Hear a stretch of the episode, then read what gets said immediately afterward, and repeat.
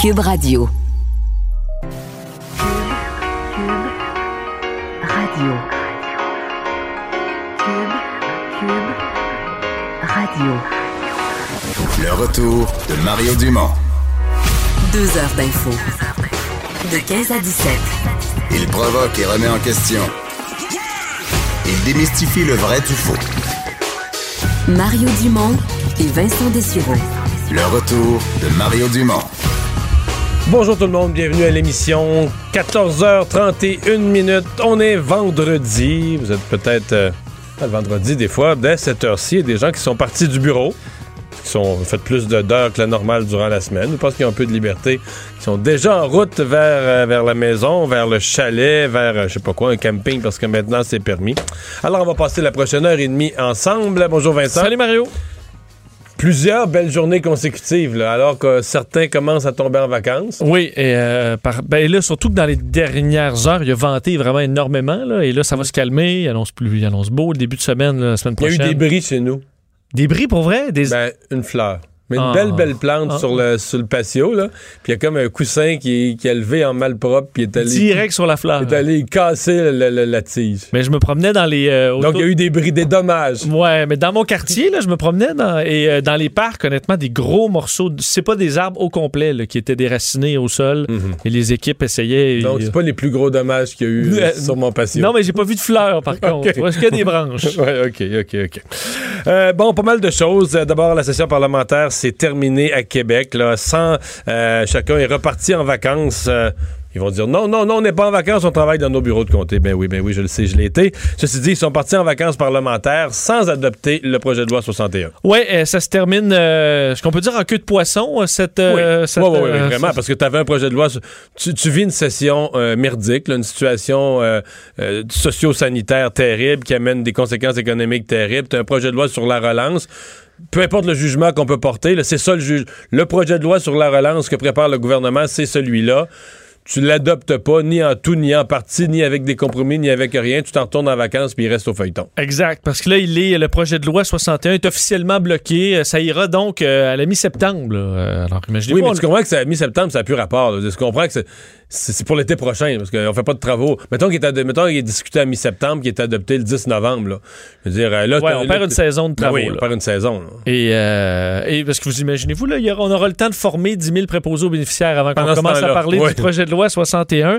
Euh, donc, l'adoption euh, de, de ce projet qui a fait beaucoup jaser dans les derniers jours. Là. Donc, on sait que ce matin, là, on croyait qu'il y avait peut-être une issue, la proposition d'adopter uniquement des éléments qui faisaient consensus du projet de loi, euh, entre autres euh, le Parti libéral qui proposait de le scinder, ce projet-là, en deux pour voter uniquement sur des éléments de nature purement économique, euh, d'entasser d'autres partis plus controversés. Ça avait été refusé plus tôt aujourd'hui par le président du Conseil du, du, Trésor, qui disait en gros, Christian Dubé, ben, on, dit l'opposition, en fait, ce, ce n'est pas l'opposition qui va décider là, de, sur quel article on va débattre. Pas question de scinder la pièce législative. Alors, c'est tout ou rien.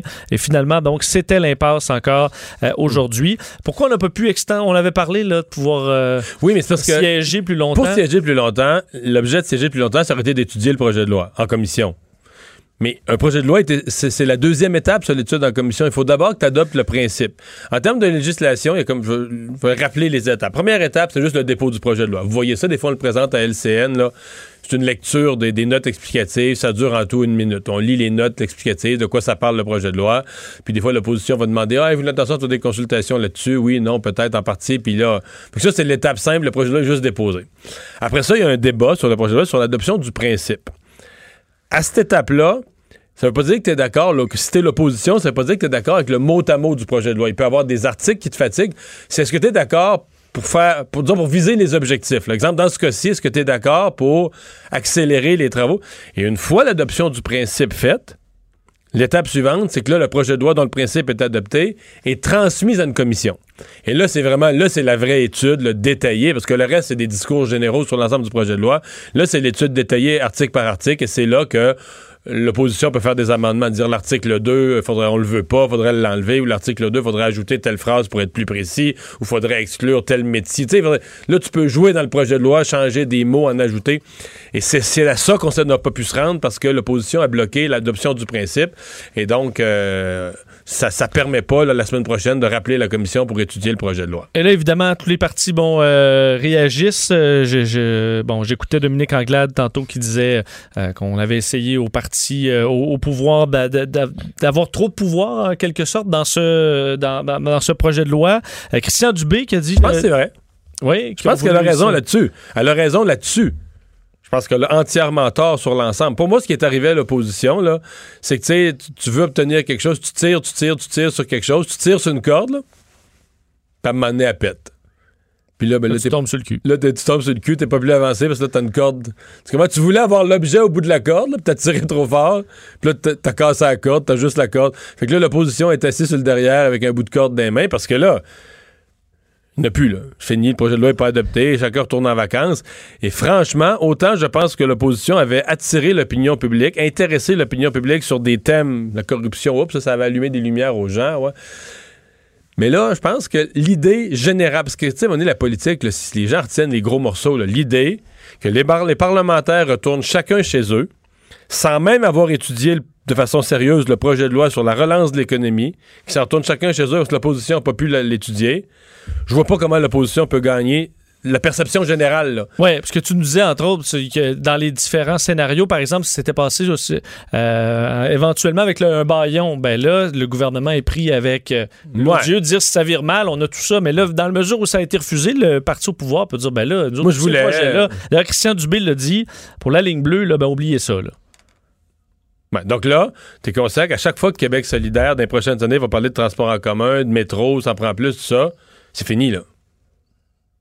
C'est fini, fini, fini, fini, fini, là. On a essayé d'aller vite, là, puis... Vous avez pas voulu. Vous pas voulu. François Legault a sa réponse sur la ligne bleue, sur tout transport en commun, à face à Québec solidaire pendant des années, là. Puis ça touche tellement de facettes, parce que veux pas, ça touche le transport en commun pour Québec solidaire, ça va toucher les personnes âgées pour des, Les euh, maisons des CHSLD, la, bon, la santé, l'éducation, les Les nouvelles rénovations écoles. d'hôpitaux, les nouvelles écoles, absolument. Donc, et plusieurs des projets sont dans les circonscriptions. Quand je te parle de la corde dans les mains, tu sais, mettons, euh, dans, son comté, Pascal Bérubé, parlons juste de lui, là.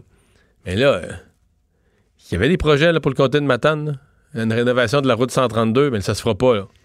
Mais là, comprends-moi bien, là.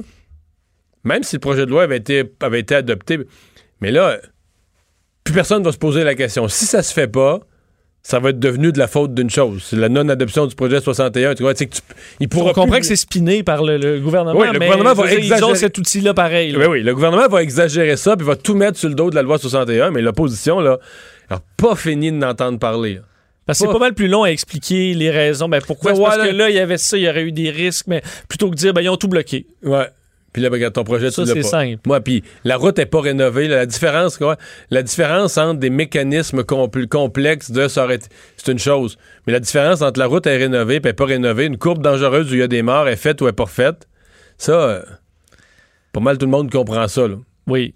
Enfin, Et, euh, D'ailleurs, sur cette fin euh, de, de- de- de session, parce que euh, ça va peut-être donner le ton de- au, au retour en chambre, on voit que l'analyse de ce qui s'est passé dans les derniers mois pendant la pandémie revient, là, parce que les partis d'opposition s'étaient retirés beaucoup. On s'était réservé un peu de trop critiquer le gouvernement en période de crise, mais là, on sent que ça revient, parce qu'entre autres, on, dans un petit débat, là, je vous fais entendre un, un extrait en chambre, Dominique Anglade qui questionnait M. Legault à savoir pourquoi on n'a pas fait une cellule de crise plus tôt au Québec, et M. Legault qui s'en est quand même euh, insurgé, là, euh, qu'on, le, qu'on le critique là-dessus. Là, c'est entendre, entendre cet échange, puisque c'est la fin aujourd'hui, que ça vous montre un peu le ton en chambre aujourd'hui. Lorsque le directeur de la santé publique dit Oh là là, le 12 janvier, certaines provinces canadiennes ont déjà décidé de faire des achats massifs de matériel. Au Québec, il a fallu attendre le premier cas, un mois et demi plus tard, pour que la ministre décide d'acheter du matériel. Encore une fois, pourquoi pas de cellule de crise avant le 9 mars? Je suis convaincu qu'on a sauvé des milliers de vies dans, dans la communauté au Québec. On a sauvé des milliers de vies. J'ai agi très rapidement. Je trouve ça totalement injuste que la nouvelle chef du Parti libéral fasse ce genre de politique, elle qui pourtant nous promettait de faire la politique différemment. Bon, et on, le ton montait à quelques, à quelques moments. Mais les questions de là-dessus, les questions de Mme Anglade sont légitimes. Pe- Peut-être que tu vas me dire que la dernière période de questions d'une fin de session émotive, c'est pas le bon moment pour euh, regarder ça froidement, là, Oui. la- le début de la crise, puis regarder tous les tenants et aboutissants pour avoir des réponses précises. Mais il faudra répondre à ces questions-là. Euh, Pourquoi l'Alberta, la Colombie-Britannique stockait du matériel en janvier, en février, alors que le Québec en stockait pas? Puis à l'intérieur de ça, veut, veut pas, la question du, du- voyage du docteur Arruda, euh, c'est-à-dire que c'est- c'est et que c'est délicat parce que ça reste sa vie personnelle. Mais on, se demande tous, c'était quoi notre niveau de préparation? Est-ce qu'on était conscient de la menace? Est-ce qu'on est qu'on regardait toutes les possibilités? Est-ce qu'on avait bien préparé les CHSLD? Tous les volets? Puis là, tout à coup, ben, le préparateur en chef, on apprend qu'il était pas là les dix jours avant.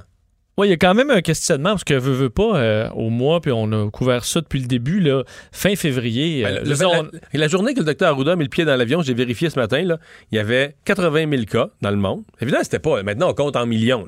C'était 80 000 cas dans le monde, 2700 morts. Mais surtout, on, on venait de franchir le cap des 40 pays.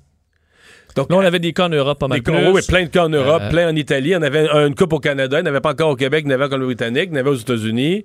On avait l'impression qu'on était les prochains. Là. Parce que quand Ben- c'était uniquement la Chine, on se souvient que ça- on avait quand même l'impression que ça pouvait être contenu Confiné uniquement, là-bas, ouais. confiné uniquement en Chine. Une fois que ça a touché l'Europe, 40 pays. Là, on se disait, écoute, l'Europe avec leur système de santé, je m'en souviens très bien, on l'a tout on l'a vécu au complet. Et à la fin février, on était bien au fait qu'il y avait des risques que ça arrive chez nous, il me semble. là. On a couvert Ouais, ça depuis des le- semaines. ouais. L'Europe, il y a quand même beaucoup de voyageurs. Quand on, on a vu ça se propager en Europe, on sait qu'il y a beaucoup de voyageurs québécois dans relâche, ça, qui allaient en Europe.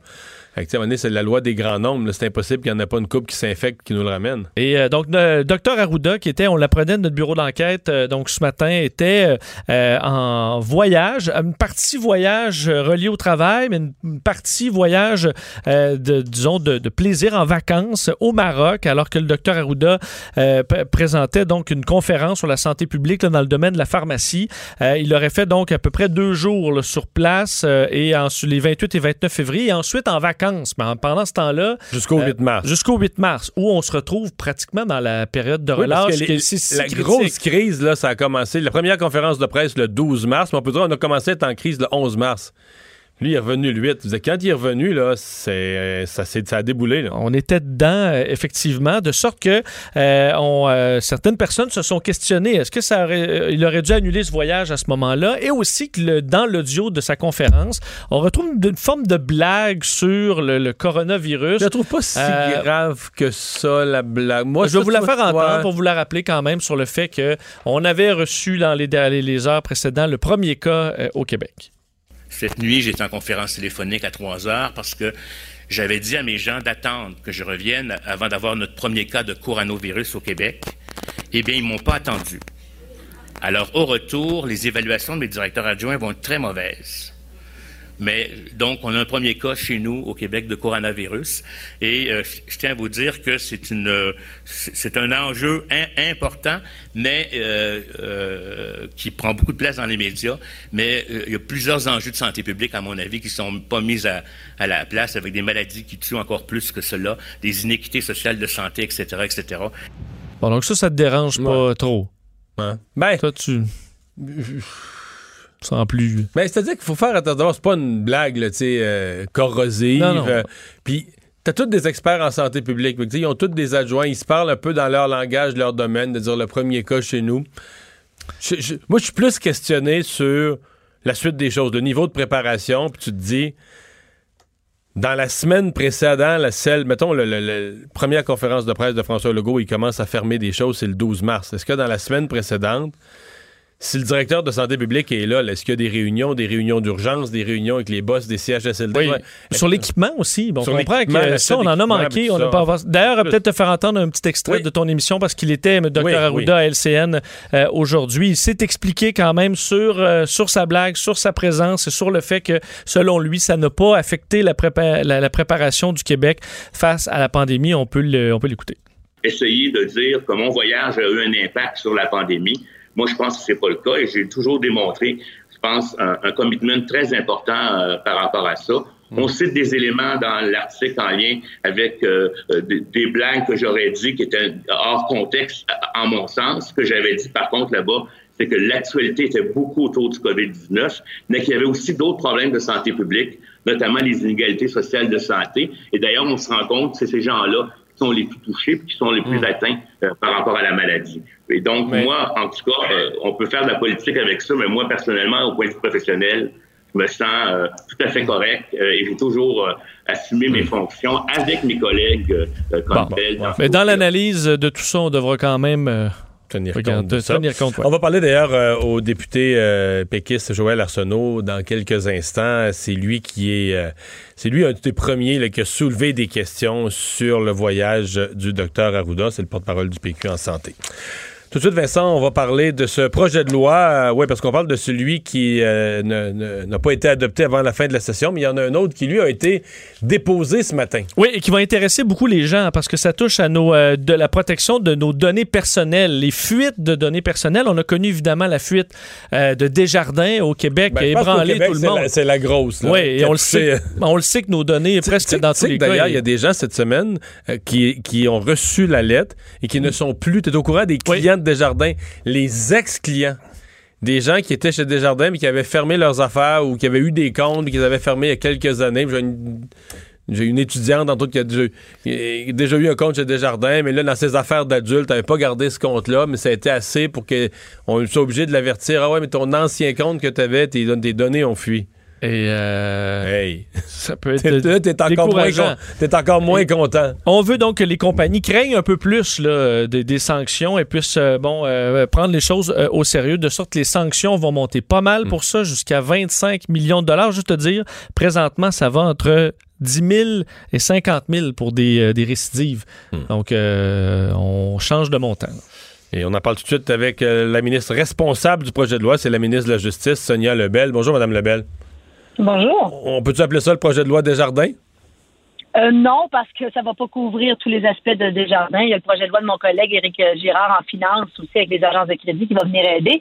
Mais c'est un projet de loi qui va très certainement contribuer à, à- à diminuer au maximum tous les risques qu'on a pu vivre dans le Code Desjardins. Le Code Desjardins est en analyse. On verra quels sont les, euh, les aspects, là, mais je pense que ça va contribuer. D'ailleurs, vous l'avez mentionné, le cas, le cas de la dame où son compte était fermé. euh, bon, euh, dans le projet de loi, il y, a une, il y a une obligation de destruction des renseignements quand on n'a plus besoin. Oh. Donc, à la rigueur, si le compte est fermé, il faut se poser la question pourquoi est-ce qu'on avait encore ces renseignements personnels-là. Mais euh, vous avez eu ces- cette information-là que cette semaine, il y, aurait, je sais pas combien, là, quelques milliers de gens euh, qui ont eu une lettre et qui étaient des anciens clients de Desjardins qui ne l'étaient plus. C'est une information que vous avez reçue?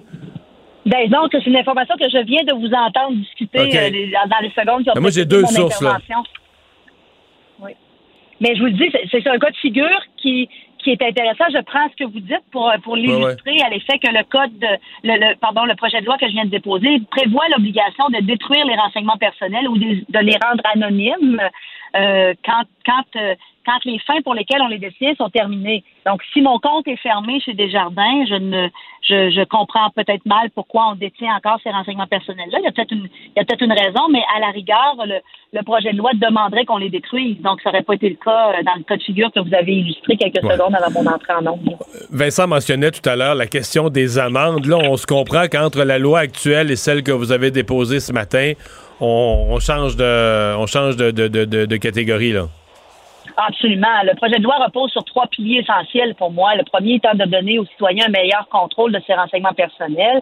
Ensuite, de prendre des standards, les plus hauts standards pour responsabiliser les grandes entreprises et les organismes qui détiennent nos renseignements personnels ou qui ont besoin de ces renseignements-là pour fonctionner et d'augmenter significativement les sanctions pénales qui sont liées aux infractions pour euh, avoir un effet euh, dissuasif. Donc, on compte naturellement sur euh, la bonne foi de la très grande majorité de nos entreprises, mais dans le cas où euh, ce serait pas le cas, ben on, espère et on pense que d'avoir fait passer ces sentences-là à, la catégorie qu'on a maintenant, de 25 millions ou 4% de chiffre d'affaires plutôt que 50 000 va faire en sorte que les entreprises vont y penser à deux fois avant de, de faire le calcul que ça coûte moins cher euh, de ne pas se conformer que de le faire. là. Ouais.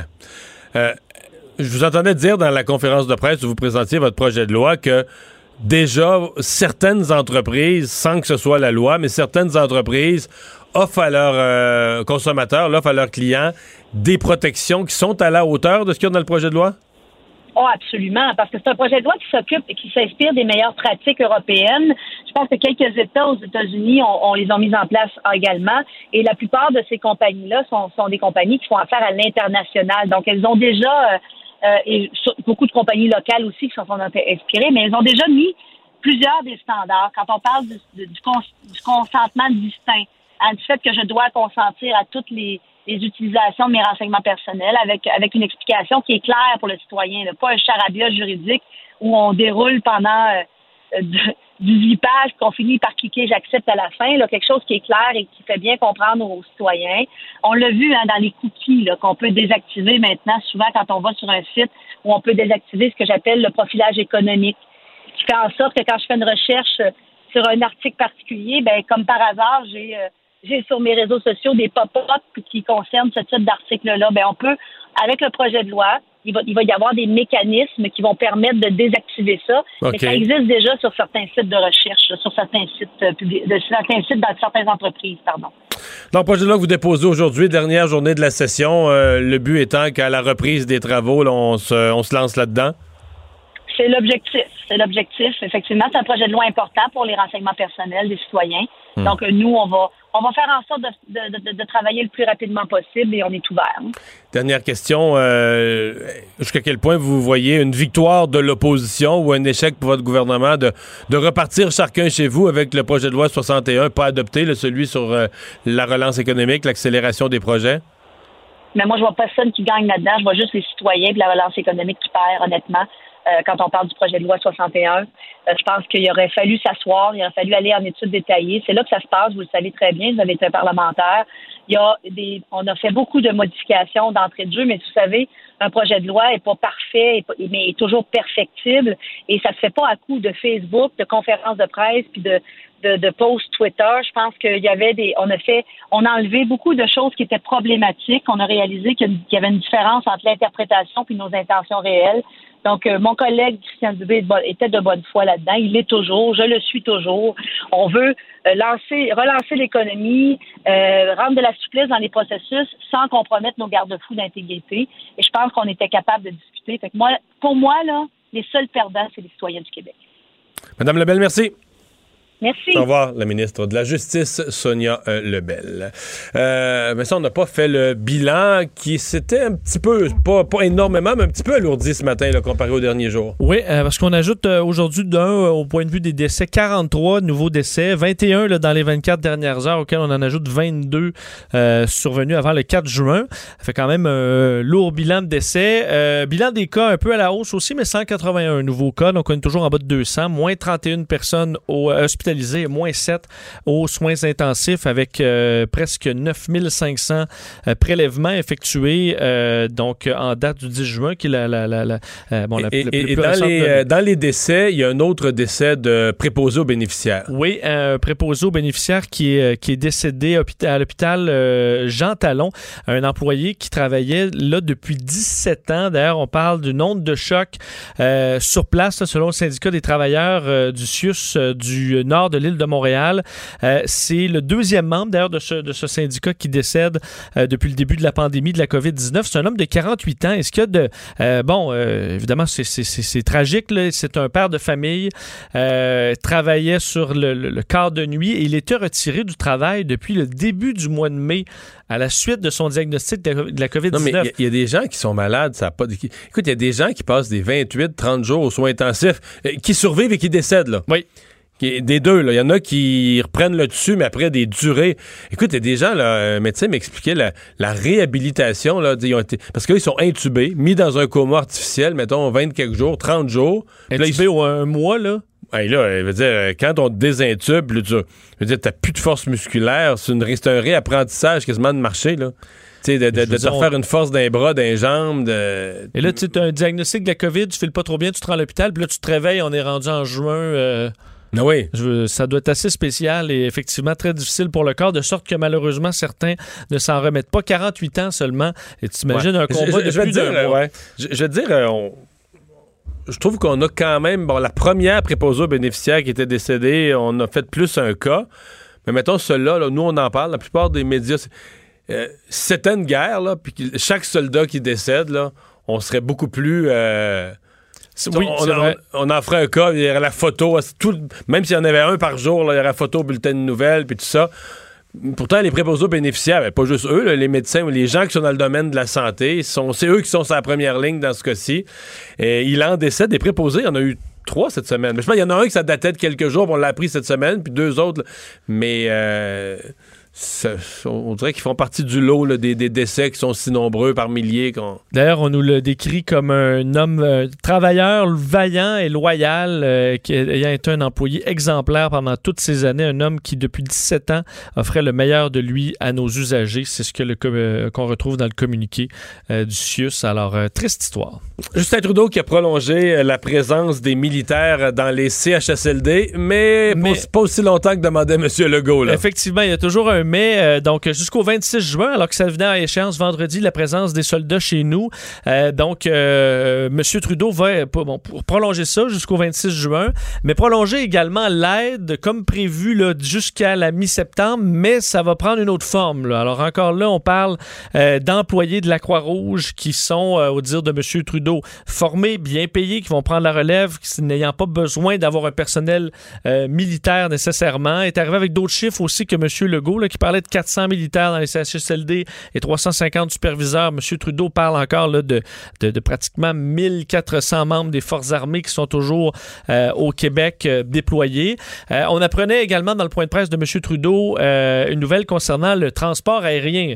Également du côté du ministre des Transports, Marc Garneau, là, on annonçait aujourd'hui qu'il allait avoir prise de température obligatoire pour les passagers euh, aériens, euh, valide pour les passagers, le personnel, les employés, pour les gens qui sont euh, bon, qui, qui arrivent au Canada, qui partent du Canada, qui voyagent à l'intérieur du Mais Canada. là, maintenant, il y a des machines vraiment efficaces. Ça aussi, ça, c'est- tu sais, des machines, là, tu te mets la face devant, puis deux secondes après, euh, t'as une lecture, là. Exactement, très rapide. On, euh, Instantanée, là. Et, euh, et là, y a- évidemment, ce sera un casse-tête pour des voyageurs qui, là, euh, t'arrives à l'embarquement, puis là... Mais là, c'est ça. Mais quelqu'un posait la question aujourd'hui sur les réseaux sociaux. Si tu as une autre maladie, rien à voir avec la COVID, mais tu fais de la fièvre pour une autre raison, mais tu as une inflammation. euh, mais tu sais, de la fièvre, c'est quand même synonyme D'une euh, t'as- t'as maladie. une maladie infectieuse, généralement. ouais, Ton corps parce que pour avoir une infection qui est une infection interne puis qui est pas nécessairement contagieuse, mais je veux dire, un cas extrême, mais c'est est-ce que.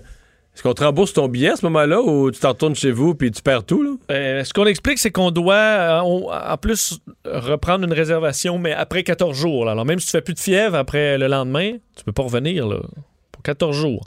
Alors, euh, évidemment, ce sera difficile. Mais est-ce que la compagnie aérienne couvre ton billet? Je sais pas ce détail-là. Ça soulève. Parce que sinon, c'est très correct comme mécanisme. là. C'est plus de ce côté-là euh, que Et ça M. peut- Trudeau était d'accord sur le fait que c'est pas un moyen, là, le moyen super efficace de contrôler parce que la COVID peut très bien se transmettre sans qu'il y ait euh, de la fièvre, mais que c'était une couche supplémentaire. Finalement, M. Trudeau qui a été euh, interrogé par plusieurs journalistes sur l'arrestation euh, du, du chef autochtone du nord de l'Alberta, Alan Adam.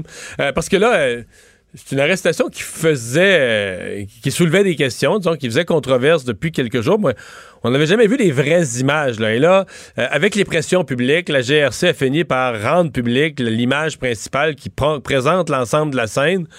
Puis là, je pense qu'on est plusieurs à avoir un peu la mâchoire qui décroche parce que tu un policier qui est là. Tu vois que ça chiale un peu. C'est une histoire de plaque pas payée. Ouais, c'est pas une histoire de meurtre, là. Non, non, c'est une sorte de plaque pas payée. Puis là, le, le chef autochtone débarque de son camion. euh, il a pas l'air content, content. Mais à un moment donné, il arrive quelqu'un dans l'écran, comme un joueur de football qui va faire le plaqué, là, tu comprends? Le- Un sac du corps. Ah ouais, tabarouette, qui, qui est, c'est fou raide, là. Et, ben, effectivement, et ça me paraît pas du Ça a tout. l'air d'une agression, en fait. Oui, et ça paraît pas d'une technique policière éprouvée, là, de juste taquer quelqu'un comme ça qui est Qui, en pas. se garochant sur lui comme un fou pleine vitesse. Et ensuite, parce que tu peux très bien t'assommer au sol, ensuite lui donne des coups de poing euh, euh, au visage. Ça a vraiment l'air d'une bagarre euh, plus De rue, là. de rue plus qu'une intervention policière. Effectivement, les images sont assez euh, assez choquantes. Probablement la raison aussi pourquoi le GRC euh, souhaitait pas nécessairement publier Les ça ouais.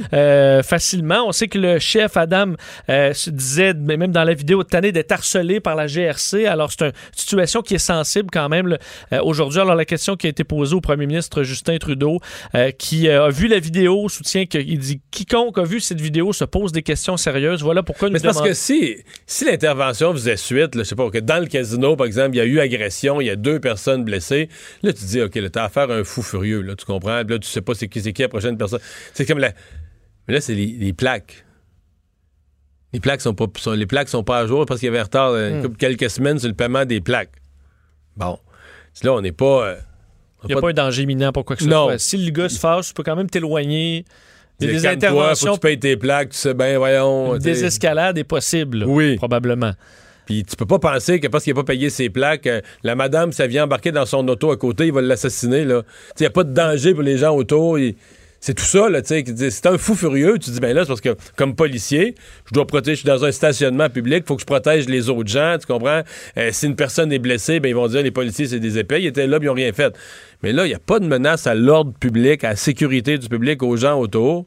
Quoique, le, non-paiement des plaques, c'est extrêmement grave. Tu sais qu'au Québec, le non-paiement des plaques, vas-y par l'ordre d'amende. Je- Ouais. Je sais pas ce que c'est en Alberta, je peux pas Ah, parler mais pour c'est cher, ça n'a pas de sens. C'est 400 quelques piastres. Si tu Tu vas dans le- remorquer ton véhicule. Ah oui, euh, si tu vas dans l'ordre des sais. amendes, là, c'est plus grave que beaucoup, beaucoup, beaucoup de contraventions routières où tu aurais pu du monde, tu aurais pu tuer du monde par imprudence. Là.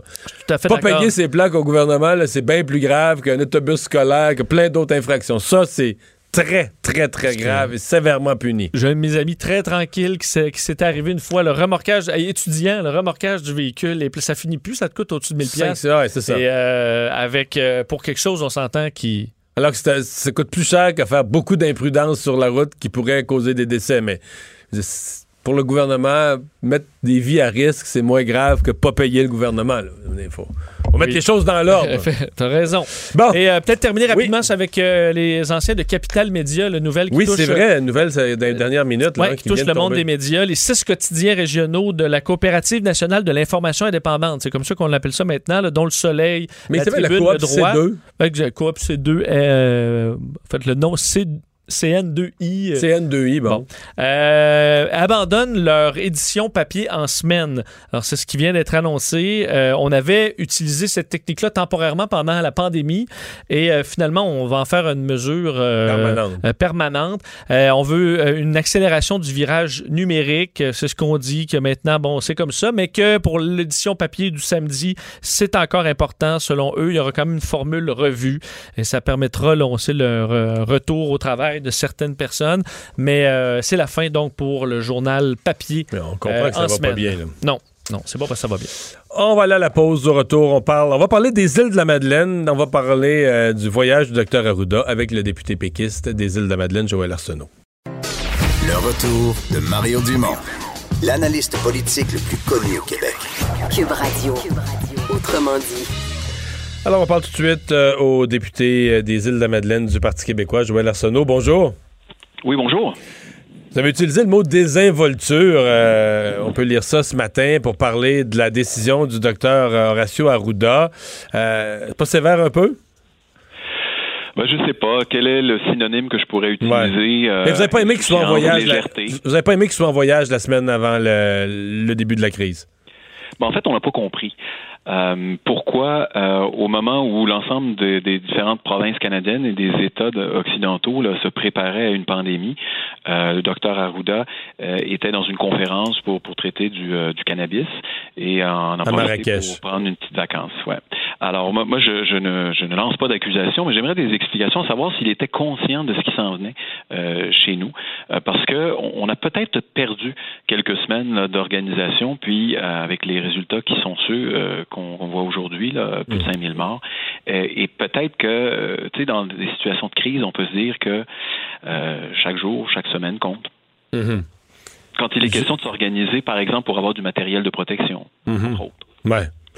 Euh, parce que euh, lui semble dire qu'il n'y a pas d'impact, qu'il y avait des adjoints, etc. Mais si on a si on a commencé à prendre des décisions difficiles à partir du 11-12 mars environ, euh, lui était en vacances jusqu'au 8 à l'étranger, on peut penser que la semaine d'avant, on devait être en mode préparation des scénarios. Je sais pas, est-ce que ça se fait à distance? Ben, moi, je- j'espère qu'on est, on était en mode préparation, mais, mais ce qu'on sait, c'est qu'on l'a pas été de toute façon assez rapidement. puisque euh, on était en queue de peloton lorsqu'il a été euh, question d'acquérir du matériel de protection. On a parlé des masques, on a parlé euh, également des écouvillons, on a parlé de, de, de en fait, d'une série même de, de, médicaments aussi. On a dû obtenir l'aide, je vous le rappelle, de l'Alberta qui était en avance sur nous. On voyait ce qui se passait ailleurs au Canada et, et moi j'ai de la difficulté à, penser que le gouvernement du Québec, la santé publique, n'était pas très très alerte sur ce qui se passait, sachant que dès la mi-janvier, on savait que euh, en Chine, euh, ben, il se passait des choses qui n'étaient pas intéressantes et que le virus était sur le point de, de sortir de la Chine. Le docteur Arruda, bon, c'est une conférence qui était, vous l'avez dit, sur le cannabis et on dit aussi la pharmacologie prévue depuis longtemps. Mais ça, ça va toi, toutes les conférences internationales s'organisent longtemps d'avance. Mais il dit, avant d'y aller, il a obtenu l'approbation de la ministre de la Santé. Je suis retourné voir ce matin. À la date où il a mis le pied dans l'avion, il y avait 80 000 euh, cas dans le monde, 2700 décès. Euh, la pandémie avait atteint 40 pays. Est-ce que la ministre de la Santé euh, faisait bien à ce moment-là de, donner le feu vert au départ de son directeur de la santé publique? Encore une fois, moi, je pense que ces, décisions-là, euh, c'est aux, gens impliqués d'y répondre. Quelle information possédait-il pour prendre des décisions comme celle-là? Mais je vous dirais, là, vous allez comprendre que si on est pompier, là, puis qu'on voit qu'il y a un feu qui couvre dans la maison, c'est pas le temps d'aller chercher un café chez Tim Hortons. Et, là, on a l'impression que le feu couvait, euh, il y avait des signes avant-coureurs. Peut-être que dans le grand public, on le sentait pas vraiment, mais j'ose espérer que le ministère de la Santé et la Santé publique étaient très, très au des toutes dernières informations de, par le monde. Et euh, sinon, ben, ben là, euh, comment se fait-il qu'on n'était pas au courant qu'une telle, un tel raz de marée allait nous, euh, nous frapper quelques semaines plus tard? Mm-hmm. On a l'impression que ce matin, à l'Assemblée nationale, tout parti confondu, on commençait à poser un peu plus de questions sur la préparation. M. Legault a dit que ces questions-là étaient illégitimes, que son gouvernement avait fait le maximum, ça a été difficile à gérer, il avait dû prendre des décisions euh, courageuses, mais on a senti que l'opposition posait plus de questions sur le niveau de préparation, sur l'avant. Tout à fait. Mais euh, je pense que une fois qu'on a saisi l'ampleur de ce qui s'en venait euh, vers le 9 mars et puis qu'on a mis en place des moyens justement pour enrayer la propagation de la, pandémie. Les choses se sont mises en place rapidement, les décrets sont tombés, bon, euh, on a mis Québec sur pause et ainsi de suite. Là, ce qui est questionné un petit peu, c'est les préparatifs. C'est les deux mois qui se sont écoulés euh, entre, entre la mi-janvier et la mi-mars où on se dit, est-ce que quelque part, on était un peu euh, en somnolence et puis qu'on qu'on a finalement pas eu cette capacité ou cette rapidité de réaction mmh. Pour être euh, bien outillé euh, pour la pandémie. S'il y a eu faille de préparation, est-ce que ça inclut euh, faille de préparation dans les CHSLD, dans votre esprit? Ben absolument. On, peut penser que, et on le sait parce que le gouvernement à un moment donné en a fait mention durant la crise, on est venu euh, à quelques jours de manquer de matériel de protection, des masques notamment. On sait également, on l'a découvert euh, durant la crise, euh, qu'il y avait eu des transferts de patients infectés des hôpitaux vers les CHSLD. On a eu des transferts aussi, même dans une même journée, d'équipes de soins ou en tout cas de personnel de soins d'une zone froide à une zone, zone chaude et vice-versa, euh, des pratiques qui avaient été interdites ailleurs, notamment en Colombie-Britannique, qui sert d'exemple au Canada, parce qu'ils ont été frappés les premiers et ils ont su mettre un Ils ont pris le contrôle vite, là. Exactement. Alors, il y a des pratiques qui étaient utilisées ailleurs qu'on n'a pas mis en place euh, chez nous. Alors, je pense que ces questions-là, elles sont légitimes, euh, puis qu'il faudra à un moment donné, ne serait-ce que pour en tirer des leçons, il euh, faudra aborder les questions de front. Bon. Voilà pour ça, je m'adresse maintenant aux députés euh, du porte-parole en santé du Parti québécois, aux députés des îles de la Madeleine. Euh, qu'est-ce qu'il y en est? Parce que là, cette semaine, c'est quand même une semaine où on a parlé beaucoup de tourisme chez nous. Qu'est-ce qu'il y en est pour être précis euh, de la situation, de la capacité de se rendre aux îles de la Madeleine par voie terrestre? Par voie terrestre, actuellement, on est dans l'attente d'une annonce du gouvernement du Québec qui... Ça avait l'air d'être sur le point d'être réglé avant hier. Non, pas encore, presque? Oui, exact. Mais moi, je, je, me suis entretenu avec la ministre Sonia Lebel, qui était un peu responsable des discussions avec les deux gouvernements des, du Nouveau-Brunswick et de l'île du Prince-Édouard. Elle m'a dit elle-même, elle dit, je m'attendais à ce que ce soit réglé hier.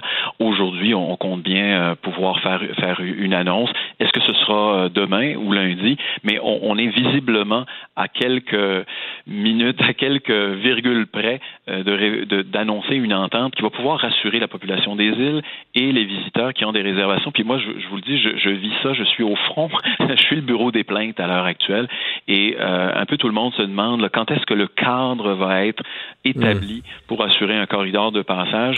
Moi, je pense. Quand on parle de corridor, pour les gens qui ne seraient pas familiers, rappelez-nous donc le, concept pour l'automobiliste qui, passe par Rivière-du-Loup, qui passe par chez nous, prend la, route 85 vers le Nouveau-Brunswick. À partir du moment où il franchit la frontière du Nouveau-Brunswick jusqu'au traversier de Souris, comment, comment on vit ça? Oui, ben, ce, qui, ce qui est acquis, c'est que euh, le, Nouveau-Brunswick et l'île du Prince-Édouard ont dit maintenant, dans la dernière semaine, on est prêt à laisser les Québécois traverser notre territoire respectif, nos territoires respectifs, euh, avec un minimum d'arrêt, ou dans le cas de l'île du Prince-Édouard, aucun arrêt ne sera toléré, mais ça prend essentiellement 1h50 pour traverser l'île du Prince-Édouard, pour se rendre à destination des îles de la Madeleine.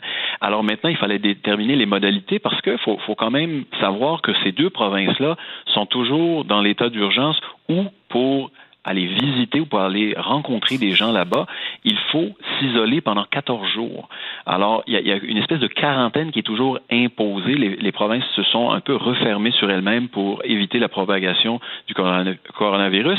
Alors là, ils nous donnent une permission de traverser leur territoire avec un minimum d'arrêt. Et le corridor, ce qu'on, veut. Ce qui veut dire que sur le corridor, le, long des autoroutes, au Nouveau-Brunswick, dont vous dites aucun arrêt à l'île du Prince-Édouard, mais là, le Nouveau-Brunswick, quoi, c'est un 7-8 heures là, de, de, de, de, jusqu'au pont de la, de la Confédération. C'est un 7-8 heures de route, 6 heures peut-être. Euh, on pourrait arrêter quoi? 3, 4, 5 endroits qui seront prédéterminés, des stations-service avec aire de restauration? Ben c'est ce qu'on c'est ce qu'on souhaite. Il y, a, deux options. Euh, soit qu'on laisse le soin aux gens d'arrêter là où ils le, souhaitent le long de, de l'autoroute pour faire le plein et, euh, un certain ravitaillement, ou qu'on identifie des endroits prédéterminés. Ça, il faudra que la communication soit faite. Et, et ça, c'est déjà acquis, c'est déjà euh, dans, dans, permis pour euh, les catégories de gens qui, qui souhaitent aller aux îles, parce qu'il y a des gens qui ont des résidences secondaires qui peuvent déjà y aller, il y a des gens qui retournent à la maison. Euh, bon, il y a aussi des travailleurs des services essentiels. Si on ajoute la catégorie touristique, on va éviter qu'ils aillent faire du tourisme le long de la route au Nouveau-Brunswick. Donc, la question épineuse à l'heure actuelle, qu'il faut régler le plus rapidement possible, c'est la question de pouvoir passer une nuit dans un hôtel au Nouveau-Brunswick. La route étant longue à partir de Montréal, euh, plusieurs ne souhaitent pas faire la route de nuit. Ça, fait combien, mettons, de Montréal au traversier? C'est un 4 de 11, 12 heures, 13 heures? Oui, on, arrondit habituellement à une douzaine d'heures.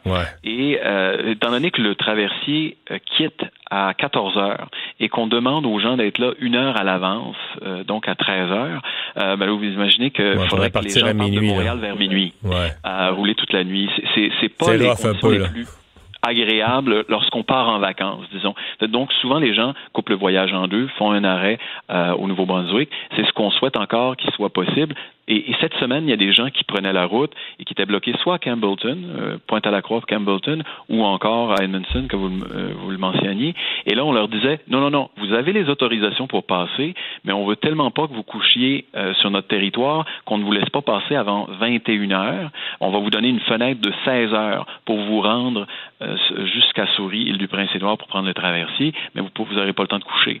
Et, et ça, c'est des conditions hey eh sécuritaires à imposer aux gens. Puis on souhaite que ça soit levé là, à partir de, demain ou la semaine parce prochaine. S'il tombe endormi sur la route, puis on n'est pas plus avancé. Hein? Exactement. On veut sauver des Tout le monde veut sauver des vies, mais il y a des façons de le faire de façon plus sécuritaire, on pense. Joël Lassonneau, merci. Merci à vous. Au revoir, le député des îles de la Madeleine. On va à la pause. Mario Dumont. Il s'intéresse aux vraies préoccupations des Québécois. La santé, la politique, l'économie. Le retour de Mario Dumont. La politique, autrement dit. Culture et société.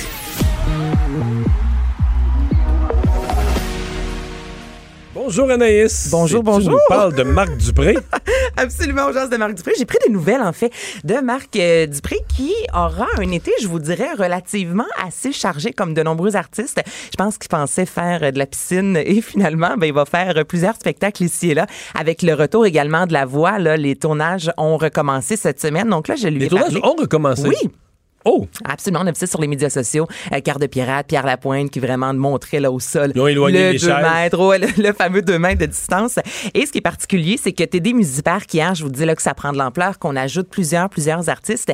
Mais c'est Marc Dupré qui va lancer le, le bal. Donc, c'est lui qui va commencer ça le 19 juin. Tu sais, pour les autres artistes, c'est plus réconfortant, plus rassurant quand tu as vu un peu comment ça va se passer. Alors, j'ai demandé 19 à juin, c'est vendredi, là. Vendredi dans une semaine comme aujourd'hui. Dans une semaine jour pour jour. Et là, Oui, j'ai oui, demandé à. Marc Dupré, tu t'attends à quoi lors de ce premier grand spectacle-là?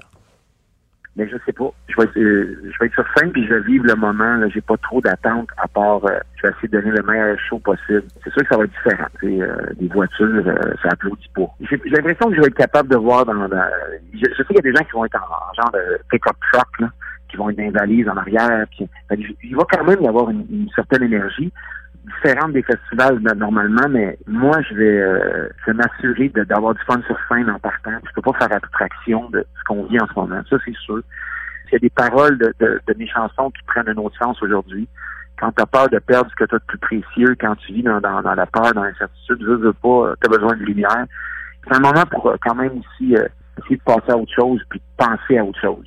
Donc oui, j'ai pas le choix, je peux pas passer à côté de ça, c'est trop gros, c'est trop important, mais je veux quand même euh, rapidement dire aux gens, mais là, aujourd'hui, ce soir, on est là pour avoir du fun puis se changer les idées. Donc, ce Euh, sera c'est ce qu'on va vraiment dans la Mais ça va lumière. klaxonner, flasher les lumières. Là. Parce qu'une auto, ça a quand même des moyens de Il y a se- quand même de des se moyens. faire entendre, de se faire oui, voir. c'est ça, mais tu sais, il me dit, c'est quand même particulier. Tu sais, jamais dans sa carrière, il pensait faire un spectacle devant euh, 350 voitures. Mais là, évidemment, il y a des gens, comme il disait, qui vont être dans la valise. Donc, tu sais, oui, il va y avoir quand même euh, de l'énergie, mais c'est Jamais Là, l'équivalent comme- du gars fatiguant qui arrête pas de gueuler, c'est la personne qui arrête pas de klaxonner. là. Tu vas dire, hey, là, là. Arrête de klaxonner. toi, là, ouais, c'est ça, là, ou éteins tes hautes, là. Oui, j'avoue, Mon en lumières aussi. Mon épée, Non, mais j'imagine le comédien qui est quand même, tu vas-tu baisser tes hautes? On voit pas. Ah, ouais. Et contrairement, il y a certains artistes qui n'ont pas du tout crié durant la COVID. Pour Marc Dupré, c'est complètement différent. Et pour la première fois en carrière, il va interpréter sur scène des chansons qui ne sont sur aucun album. Travaillé beaucoup euh, dans mon studio de sous-sol, puis j'ai écrit des chansons avec mes des amis, puis euh, j'ai retrouvé mes vieux collaborateurs. Je travaillais avec Fred Saint-Gelais, on écrit une super belle chanson. Le titre, c'est Dehors. Puis c'est sûr que je vais chanter ça, puis que je vais raconter pourquoi cette chanson-là existe. Puis j'ai jamais fait ça. Dans, dans ma carrière, j'ai jamais présenté des chansons que les gens connaissaient pas, qui étaient pas sur des albums. Mais là, cette chanson-là est importante. Dehors. Donc là, les Mhm. gens qui ont des billets, vous allez entendre du nouveau matériel. Lui qui me dit justement, ben, j'ai hâte, je suis stressée en même temps. Et là, ben, je vous disais que la voix a recommencé officiellement euh, cette semaine. Mais tu sais, c'est quand même assez particulier parce que les tournages ont été arrêtés il y a quelques mois de ça. Habituellement, là, on sait que c'est très condensé, c'est très intense. La voix, là, les candidats passent énormément de temps avec leurs mentors, avec les juges. Et là, du jour au lendemain, hein, ils ont arrêté de se voir pendant quelques semaines. Donc, j'ai demandé aussi à Marc comment ça se passait et qu'est-ce qu'il entrevoit là, pour le retour de ces tournages. Je te dirais, premièrement, on est soulagé de pouvoir continuer puis de finir. Tu sais, quand ça part la voix, moi, j'ai mon pattern, là. Je tombe là-dedans puis je deviens super proche des candidats puis si on est inspiré par ce qui se passe là puis comment, avec même, là, de d'arrêter tout ça puis de recommencer à zéro, c'est sûr, moi, ça me fait peur un peu, mais j'ai confiance. Je, je sais que rapidement, on va retrouver comme la belle connexion qu'on avait. Il va falloir comme euh, rapidement qu'on reprenne où on avait laissé euh, puis de se souvenir de tout ça, de ce qu'on a vécu.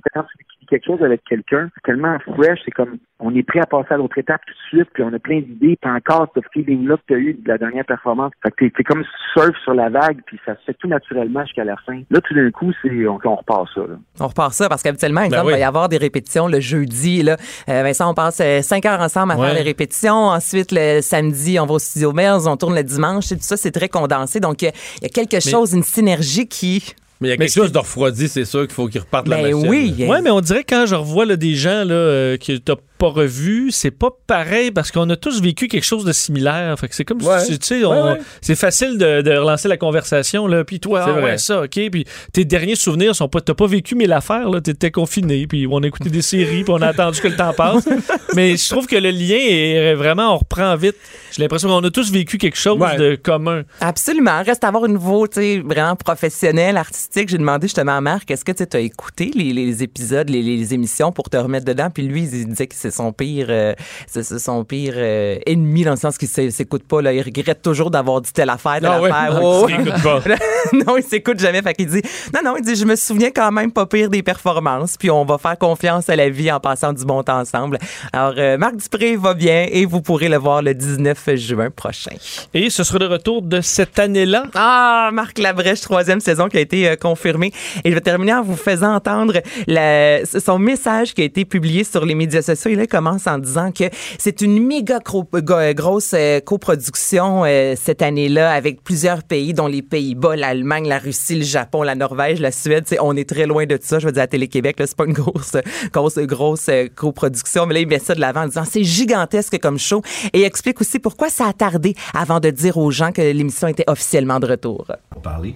D'autre part, on attendait aussi l'annonce du gouvernement Legault euh, pour savoir combien de millions seraient consacrés à la culture parce que, euh, bon, euh, on prend le trois quarts de ce budget-là. Donc, euh, sur 400 millions, l'émission coûte à peu près 275 millions, 280, j'ai pas les chiffres. là. Mais euh, c'est une émission qui, euh, qui c'est un grand plateau. C'est ça les grands plateaux aujourd'hui, on s'en sort pas. Hein? On essaye de rire, on sait, mais on y arrive pas. Alors évidemment, c'est un plateau qui coûte cher d'abord parce que il y a les droits à payer pour les artistes dont C'est on parle. c'est ridicule. Puis là, il explique que ses complets sont faits sur mesure. Il dit ma coiffe, aussi ma coiffure, ça coûte beaucoup, beaucoup d'argent. Donc, il explique aux gens pourquoi le- cette émission coûte 275 millions de dollars. C'est du Marc Dupré qui est, pas Marc Dupré, du euh, Marc Labrèche. Ah, on est dans le Marc aujourd'hui. Ah oui, oui, Marc oui. Labrèche. Et l'émission sera de retour l'automne prochain. Merci, Anaïs. plaisir. Le retour de Mario Dumont. Pour nous rejoindre en studio, Studio à commercial cube.radio. Appelez ou textez 187 Cube Radio. 1877 827 2346. Alors, euh, Vincent, un peu plus tard dans notre émission, euh, c'est le match des étoiles entre le grand gagnant du tournoi des premiers ministres, René Oui, Lévesque, C'est quand même intéressant comme exercice. et hein? l'actuel premier Fait- ministre. Non, mais cela est intéressant. Et l'actuel premier ministre, François Legault. Oui. Et euh, J'ai hâte de voir, hein, parce qu'il y en a un qui est On n'a pas un- la perspective historique là, sur Non, euh, il est le encore plus là. récent. Alors que l'autre est décédé, mais quand même, son, son mandat date de plusieurs années. Mais comme on traverse une crise, peut-être que son, son- Ouais, ouais. on- ça Ben, va prendre une- un quelques sens minutes. comme de l'autre. Il vous reste quelques minutes pour aller voter. On va vous dévoiler ça dans, fait quoi, deux, trois, trois semaines, deux semaines, je sais plus, là, que c'est commencé avec tous les premiers ministres de ce siècle. Et donc, euh, on va vous donner les résultats. Donc Jean Charest n'a pas gagné, là, ça on le compte.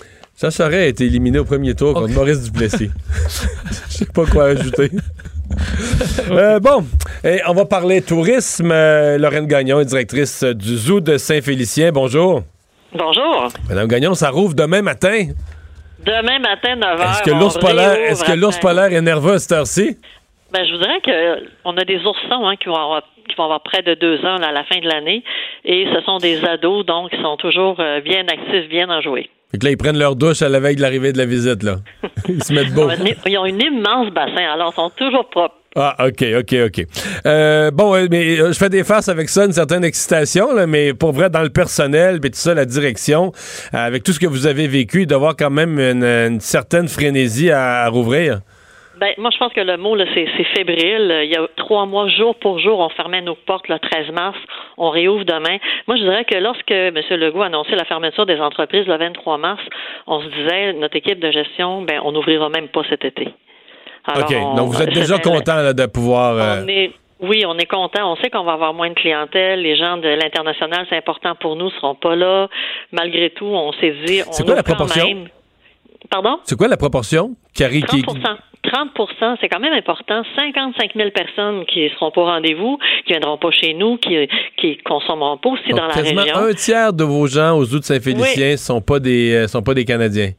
Et voilà, hors. Québec. euh, ouais, Hors c'est quand même Québec, et pas des Québécois. Euh, est-ce que est-ce qu'un surplus de touristes québécois pourrait compenser ça?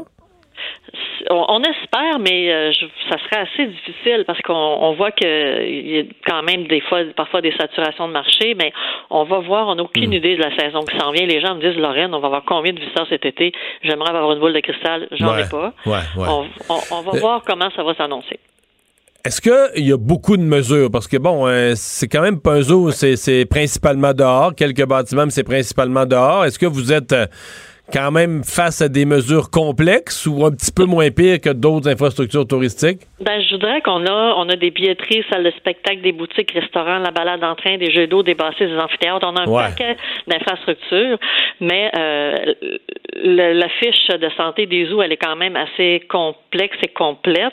On suit à la, à la lettre. Je pense que le plus grand défi, c'est de réduire le nombre de visiteurs qu'on puisse accueillir dans une journée. Une billetterie en ligne, les gens vont devoir réserver leur billet en ligne seulement, réserver leur date et leur heure, parce qu'on doit tout contrôler. euh, sur le site. Il faut choisir son le- heure pour, pour avoir un flot constant et pas de, pas de gens qui se ramassent, là, qui s'agglutinent. Et vous avez tout compris, pas de rassemblement, une fluidité. On a un parcours à sens unique, comme ça va être souvent le cas pour d'autres activités cet été. Alors ça, ça va nous permettre d'avoir une belle fluidité et que ce soit agréable pour la clientèle. Une des activités quand même signature chez vous, c'est cette balade en train. là. donc, on a l'impression que c'est nous qui est plus en cage que les animaux. Ça, est-ce que ça posait un problème spécial pour, pour vous, étant donné qu'on se retrouve avec d'autres euh, un peu plus confinés? Écoutez, on a installé des parois derrière chaque banc. Ce- ce- cette euh, transformation-là est acceptée par la santé publique. Donc, l'activité qui a subi peu de changements, c'est bien la balade en train. Euh, on va entrer de façon euh, moins euh, moins rapide. Alors, ce sera une adresse civique à la fois. Mais quand les portes sont fermées, on donne le départ avec le conducteur pour la visite. C'est exactement le même produit. C'est c'est le produit qui a subi le moins de changements avec les mesures sanitaires. Mhm. Est-ce qu'il y a, euh, comme d'autres commerces, un, un frais COVID? Parce que vous nous parlez de toutes sortes de, de transformations que vous avez dû faire. Évidemment, il y a des pertes liées à ça ou des coûts liés à ça. Est-ce qu'il y en a une petite partie qui est transférée aux, euh, aux visiteurs? Non, il n'y a pas de frais COVID. Par contre, on a certaines sections qui ne sont pas accessibles parce qu'on ne peut pas respecter le 2 mètres. Par contre, on n'a pas abaissé nos prix. On a gardé notre même tarif. Euh, On considère que, euh, moi, il y a deux semaines, je suis allée voir les petits pandas, les ours blancs. Ben, j'aurais payé ce prix-là, le billet d'entrée, pour voir ces deux espèces-là qui sont magnifiques. Mais, somme toute, les gens vont en avoir quand même pour leur argent. Ben, on vous souhaite un bon été. Euh, on se croise les doigts que tout ça se passe euh, bien. Madame Gagnon, merci de nous avoir parlé. Merci à vous. Bonne fin de Au journée. revoir, bonne chance. Donc, la directrice du zoo de Saint-Félicien. Mais c'est bien d'entendre un propriétaire qui dit ben moi je m'attendais à ce que ce soit fermé au complet et là d'ouvrir Oui. même si c'est tard. euh, C'est un moindre mal quand que tu t'attendais à encore pire. On fait une pause. Normand Lester et l'actualité internationale au retour. Le retour de Mario Dumont. Parce qu'il ne prend rien à la légère. Il ne pèse jamais ses mots. Cube Radio. On est de retour euh, et euh, on va parler avec Normand Lester, faire le tour de ce qui s'est passé dans le monde au cours de la dernière semaine. Bonjour Normand. Bonjour. Alors, les troubles qui ont suivi l'assassinat de George Floyd, est-ce que, est-ce que les choses vont vraiment changer pour les Noirs aux États-Unis? Une autre semaine, évidemment, il y a eu les funérailles, encore des manifestations. Oui. Ben, écoute, ça va encore ébranler le système social et politique euh, des, États-Unis, là, à quelques mois des, des élections. Mais malheureusement, je ne crois pas que euh, ça trouble les gens. Mais la situation des Noirs est désespérante, euh, bien sûr, mais je pense pas que ça peut être changé très rapidement à cause de leur statut socio-économique qui est une, euh, une séquelle de l'esclavage. Hein? Ils ont en général un faible revenu et ce qui fait qu'ils sont sous-éduqués et ont des soins de santé inadéquats. Euh, cela fait qu'ils ont de la difficulté à trouver des emplois bien rémunérés avec tous les problèmes que ça, euh, euh, ça cause consommation de drogue, euh, criminalité, violence conjugale et famille monoparentale. Maintenant, dans un État évolué autre que les États-Unis, probablement qu'il y aurait des politiques sociales qui pourraient aider ces, ces gens-là. Mais au- au- aux États-Unis, là, on il faut, on voit pas comment rapidement ce pays-là va se transformer, va adopter des politiques sociales euh, euh, progressistes, tant au niveau fédéral qu'au niveau de la majorité des États américains qui sont pas en mesure de financer de tels programmes. Par exemple, pensez-y, là, le, le seul pays développé de la planète qui n'a pas un programme d'assurance maladie, c'est les États-Unis. Et bien sûr, qui en paie le plus, ce sont les pauvres qui ne peuvent pas se payer ces, euh, ces assurances-là. Donc, c'est le cas pour une bonne partie des Afro-Américains, malheureusement. Et, et, et c'est ça. Et donc, cette, cette, cette situation-là, même, par exemple, avec les séquelles euh, de la pandémie actuelle, avec toute la façon dont ça va bouleverser les finances des États-Unis, l'État américain va avoir à la fois au niveau fédéral et les États vont avoir encore moins d'argent à investir dans des programmes sociaux pour essayer d'améliorer la situation des Noirs. Et le président Trump, lui, essaie toujours de, tourner la situation à son avantage parce que là, politiquement, il n'est pas son meilleur.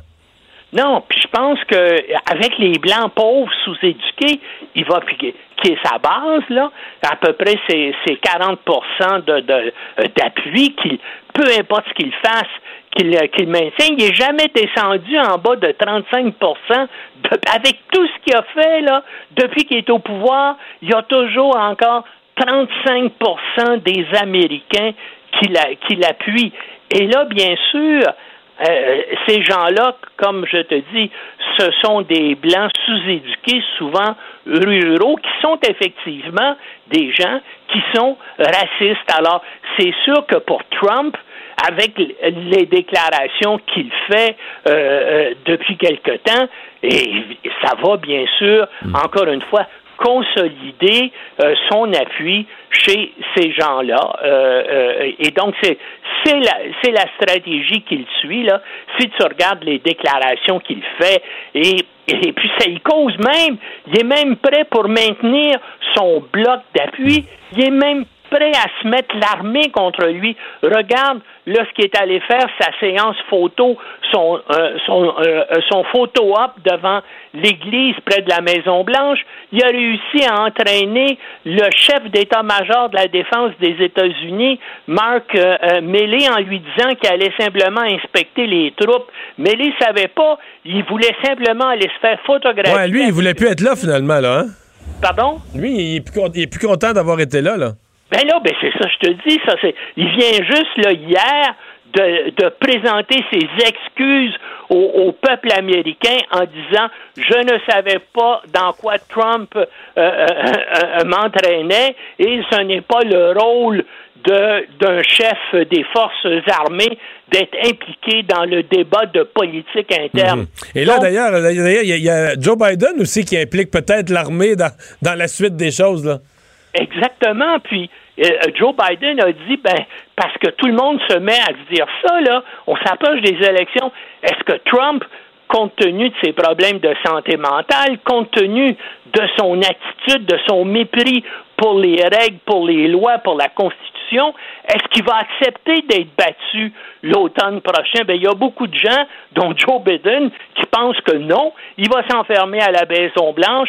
Euh, Joe Biden dit, ben, peut-être qu'il va falloir avoir recours à l'armée pour se, pour se débarrasser de lui.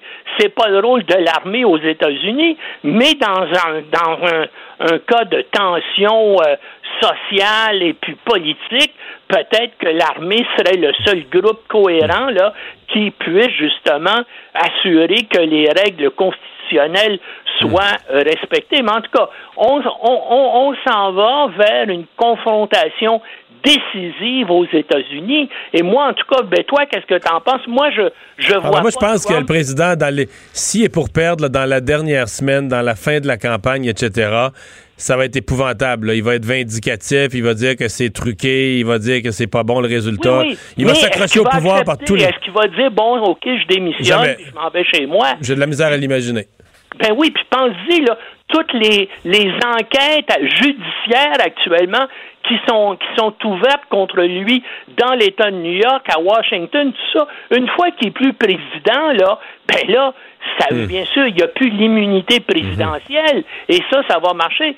C'est pour ça qu'il va tout faire pour rester euh, président. Maintenant, il ne peut pas compter sur le FBI. Il s'en est fait des Ouais. ennemis. Il ne peut Euh, plus compter sur l'armée.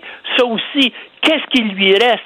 Malheureusement, il lui reste les milices d'extrême droite qui sont constituées dans plus de 40 États américains. Et ces gens-là, bien sûr, appuient Trump de façon inconditionnelle. Alors, est-ce qu'il va faire appel à ces gens-là pour se porter à sa défense? hein? C'est des, c'est des choses qu'on trouvait absurdes il y a à peu près deux ans, mais là, on s'aperçoit que c'est des choses qui sont possibles. Inquiétant tout ça. Hey, merci beaucoup, Normand. On s'en parle la semaine prochaine. OK. Salut, Normand Lester et sa revue de l'actualité. Et roulement de tambour. Je l'ai fait moi-même. Oui. Parce que Vincent nous arrive avec les résultats. Il est trop tard pour voter. Euh, on vient de fermer le vote. Donc, je vous rappelle l'exercice. Euh, on a eu des quarts de finale, des demi-finales avec des premiers ministres du dernier siècle. Je pense qu'on est remonté jusqu'à Lomer Gouin, euh, si je me trompe pas. Donc, qui a été là de 1905 à 1920. Euh, et les gens ont voté. Lequel des deux pensait qu'il avait été le meilleur? Et on a fini avec René Lévesque, qui cette semaine a été choisi le premier ministre qu'on aimait le plus. Mais là, il a été mis en compétition avec celui qui est actuellement en fonction et dont on dit qu'il est très populaire, François Legault. Oui, c'est quand même Vincent, exercice la parole est à toi. Ben, c'est intéressant parce qu'en période de crise, généralement, les gens se, euh, hein, se vont se coller à leur, euh, leur dirigeant, un premier ministre, un président, un peu partout euh, où on va se trouver dans Mais le monde. peut-il devenir aussi ou plus populaire qu'un premier ministre iconique? Parce que, je veux dire, René Lévesque, quand on a commencé la compétition, moi, j'étais sûr qu'elle allait gagner. J'aurais gagé n'importe quoi. J'aurais pas su, tu sais, mettons, par qui, puis qui allait gagner toutes les demi-finales, les quarts de... Mais on savait qu'à la fin, ça... ben, voyons, on savait qu'à ça la fin, allait c'était finir par ça. Il y a positions qui étaient intéressantes à voir, Oui, mais oui. on se doutait bien Oui. euh, du premier. Alors, comme, euh, ce- comment s'est terminé ce duel? Bien, euh, avec 61% des Pour? votes, ben, je vais te le faire entendre.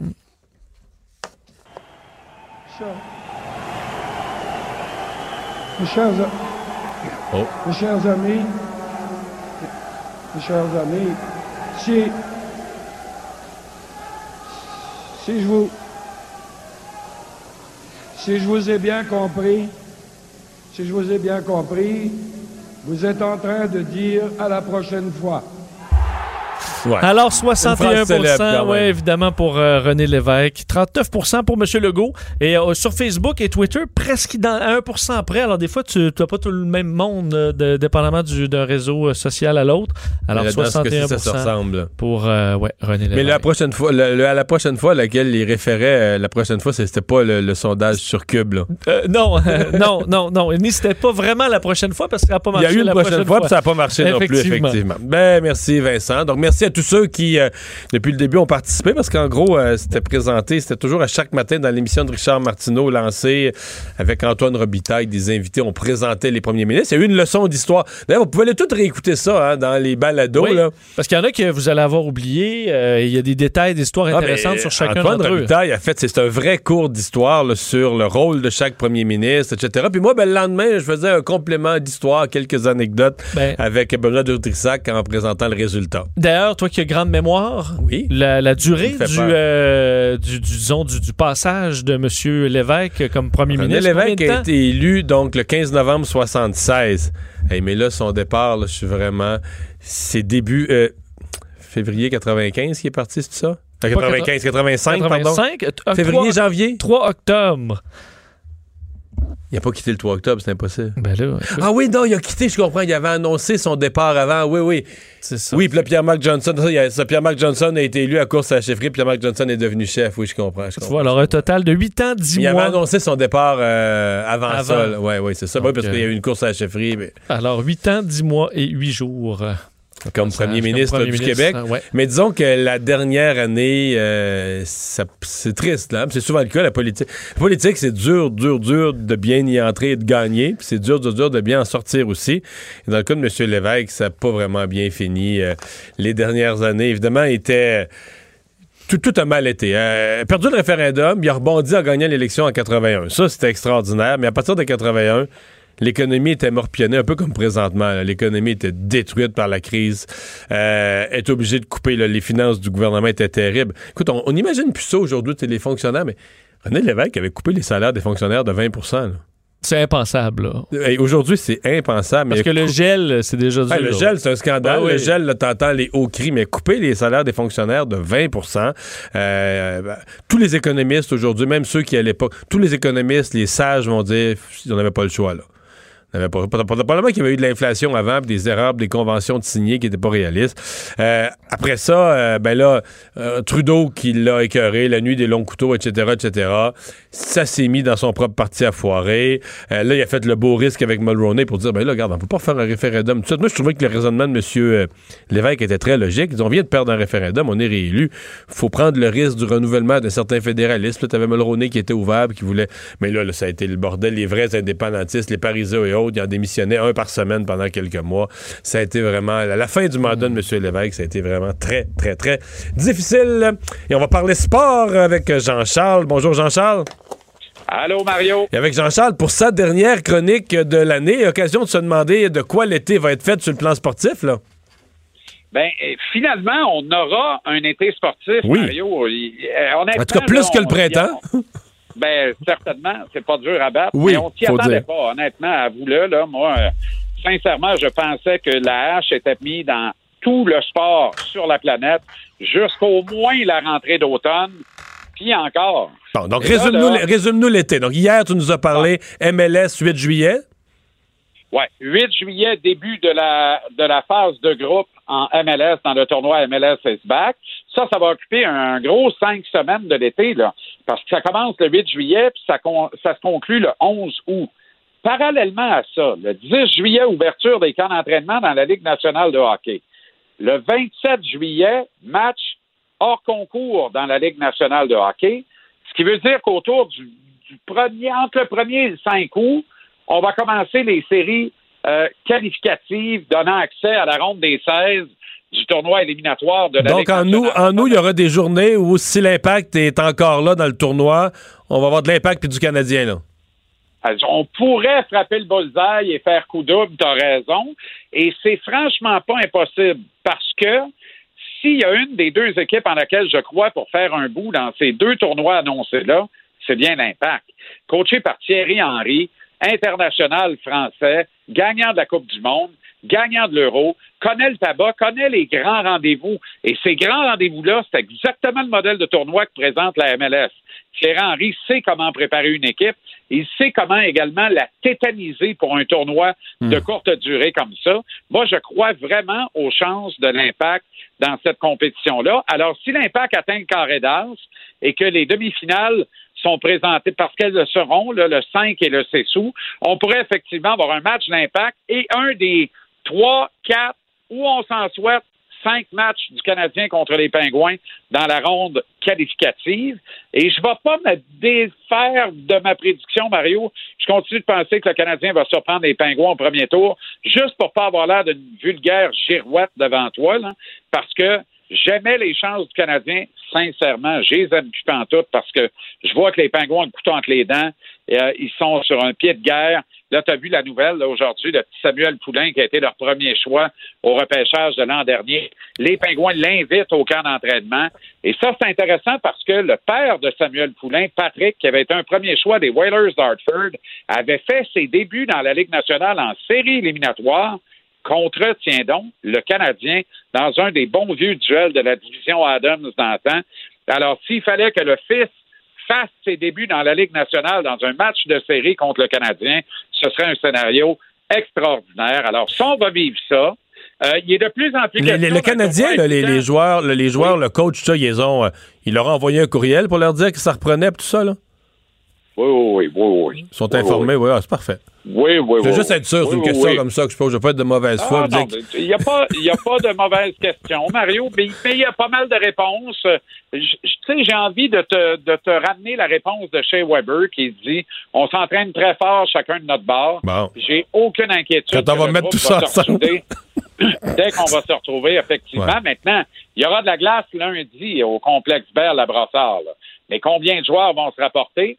Ça, je ne le sais pas. Le Ça, camp d'entraînement ça- ouvre le 10 juillet. C'est un sport d'équipe? En principe, c'est un sport d'équipe, oui.